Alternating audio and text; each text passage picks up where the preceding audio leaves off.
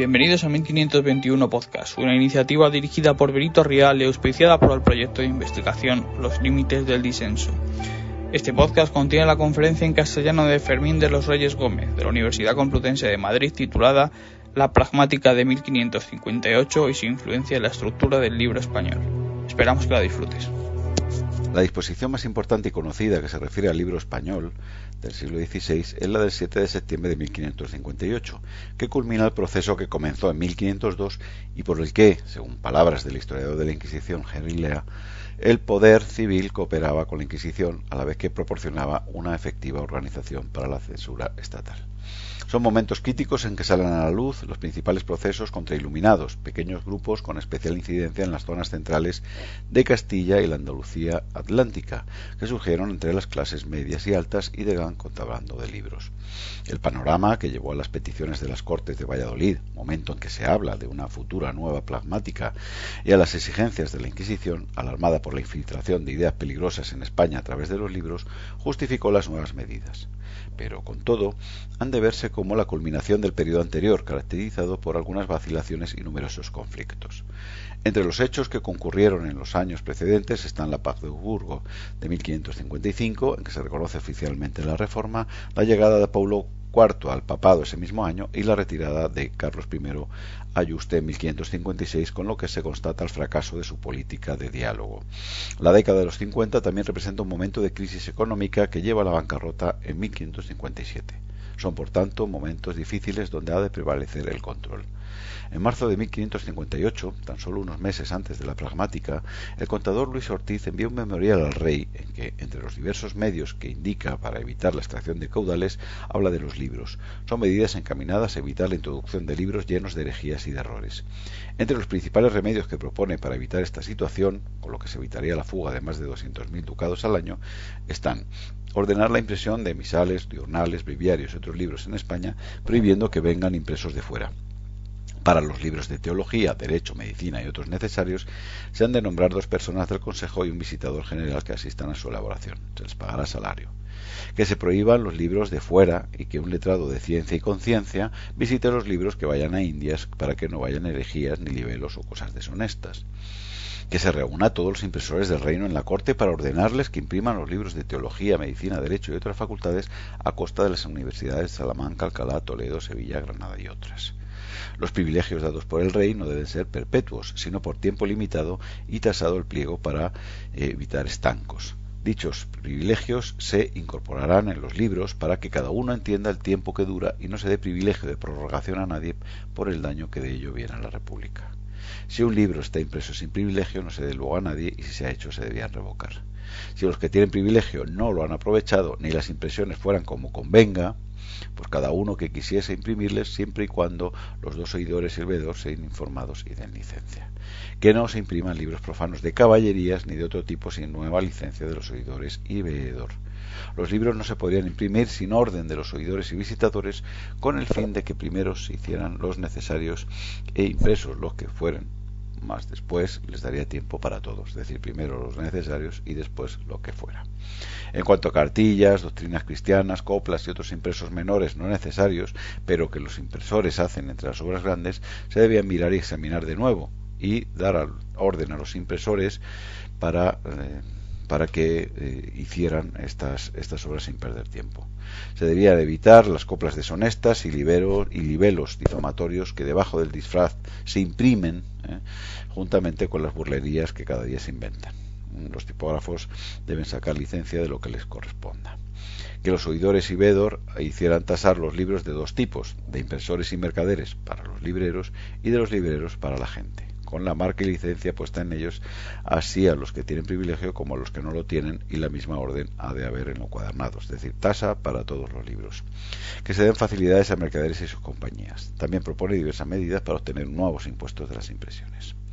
En estos años hay una frenética actividad inquisitorial que se refleja en las medidas de urgencia que se toman el 12 de mayo de 1558, la carta de Fernando de Valdés de 13 del mismo mes y año y la carta al emperador de 2 de junio que insiste en el peligro del luteranismo y hace las oportunas recomendaciones, algunas de las cuales no son reflejadas en la pragmática de 1558.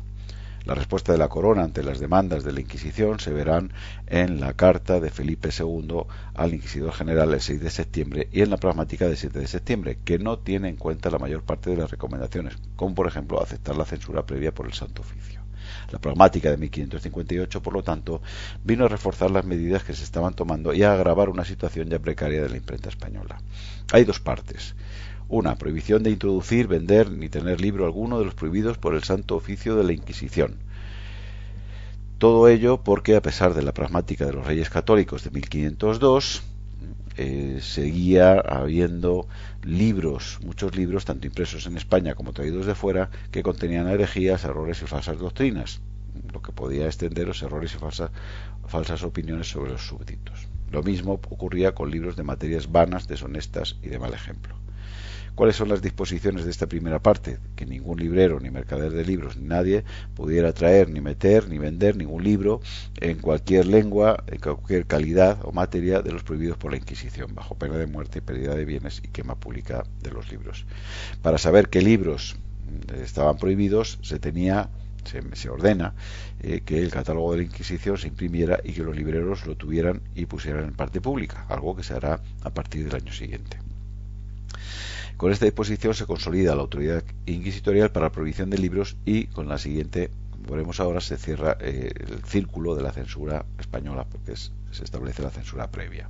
Y este es el segundo apartado, la nueva orden sobre la impresión de libros, que se prohíbe la introducción de libros en romance impresos fuera de los reinos, incluidos Aragón, Valencia, Cataluña y Navarra, de cualquier materia sin licencia real y del Consejo. Es decir, todos tenían que tener licencia real y del Consejo. Los impresos antes de la pragmática tenían que ser presentados al corregidor o alcalde mayor de la cabeza del partido, el cual enviaría la relación al Consejo. Mientras tanto, no se podían vender. Es muy importante esta primera eh, disposición porque en realidad supone la censura censura previa en todos los reinos españoles, incluidos los que tenían sus propios fueros de libros en romance para ser vendidos en Castilla. Ningún libro de cualquier materia o lengua se podía imprimir sin ser presentado al Consejo y ser examinado por las personas comisionadas por él. Hecho esto, se daría la licencia firmada por el rey y señalada por el Consejo. Penas de muerte, pérdida de bienes y quema pública de los libros. Como una vez que se tuviera la licencia se podía alterar el contenido, se dispone lo siguiente para evitar los fraudes, que el original al que se debe dar la licencia fuera señalado y rubricado en cada plana y hoja por un escribano de Cámara del Consejo, quien tenía que indicar al final el número de hojas, su firma, señalar las enmiendas que hubiera en el libro y además eh, mm, cercar eh, el, texto. Eh, que estaba escrito para que no, no, se pudiera añadir nada. O si se añadía, estuviera fuera de, de, ese, de esa señal. Una vez impreso, el libro tenía que llevarse el original y uno o dos ejemplares al consejo para ver si estaban conformes con el original.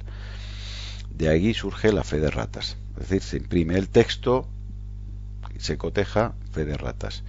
Y luego se indica que al principio del libro se tenía que poner la licencia, la tasa, el privilegio, si lo tuviera, el nombre del autor, nombre de impresor y lugar de impresión.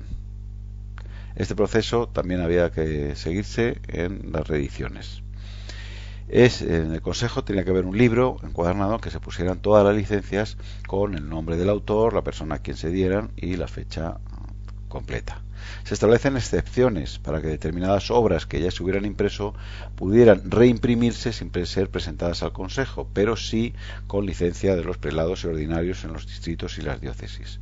Estas licencias también tenían que ponerse al principio de los libros. ¿Qué libros? Misales, breviarios, diurnales, libros de canto para iglesias y monasterios y obras y horas en latín y romance, cartillas, Flor Santorum, Constituciones Sinodales, Artes de Gramática, Vocabularios, otros libros de, latinidad, y para las cosas tocantes al Santo Oficio de la Inquisición se permitía que se imprimieran con licencia del Inquisidor General y de los consejos de la Inquisición. Para las bulas y cruzada, licencia del Comisario General de Cruzada. Y las informaciones y memoriales de los pleitos se podían imprimir libremente. En cuanto a los manuscritos de Sagrada Escritura de materia religiosa, tampoco se podían tener sin ser examinados y tener licencia del Consejo. Se manda al Consejo que el examen sea breve y que las obras que no fueran buenas y provechosas pues, fueran destruidas.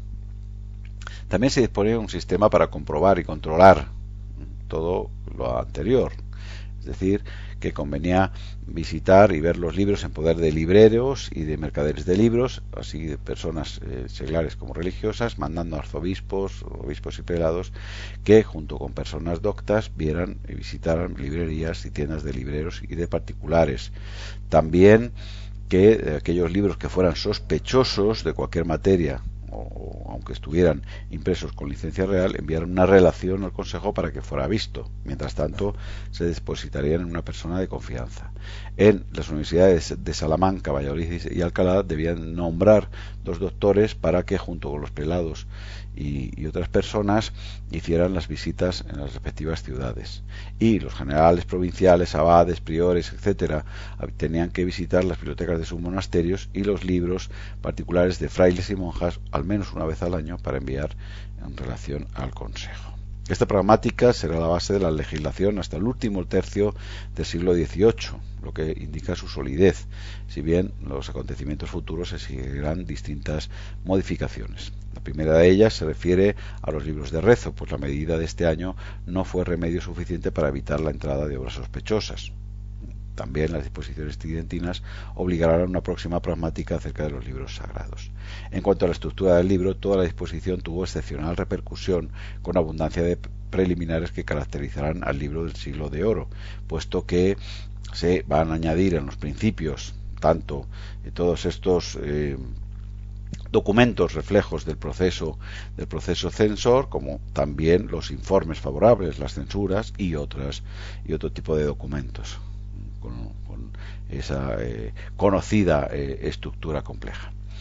En 1559 la Inquisición publicó el índice de Valdés que refuerza la pragmática de septiembre del 58 y que cerrará un ciclo en el que los poderes papal, regio e inquisitorial participarán en el control del libro tanto previo al Estado como a posteriori sobre todo la Inquisición. En los primeros momentos el desconcierto entre la pragmática debió de ser grande y los impresores, temerosos de los inconvenientes que podían tener, estaban reacios a complicarse en algunas ediciones. Tampoco se debieron de producir las más graves sanciones, a menos que conozcamos.